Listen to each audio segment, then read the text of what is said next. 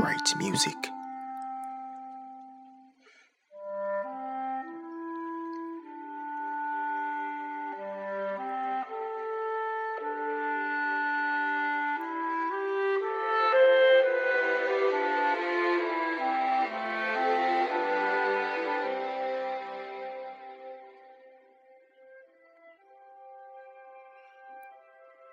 In the first two programs, I told stories.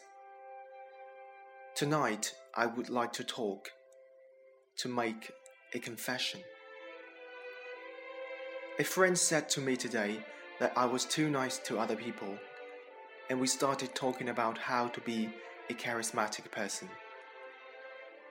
Well, the truth is, I have not always been nice.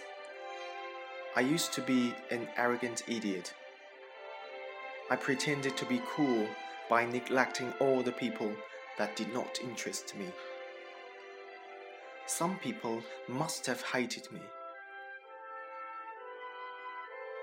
However, one day I started to change. I knew that being a bastard and making people hate me did not make me look cool, but in a country way, isolated me.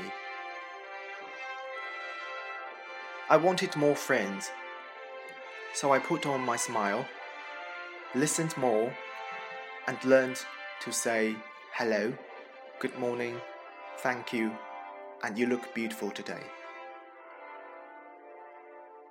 You have to say that changes helped me. I gained more confidence because more people liked me and I started to have more friends. As I once wrote, friends are lifelong treasure. So if you want to if you want to be a charismatic person, here are some tips that I want to share with you. Learn to smile. Learn to accept other people the way they are.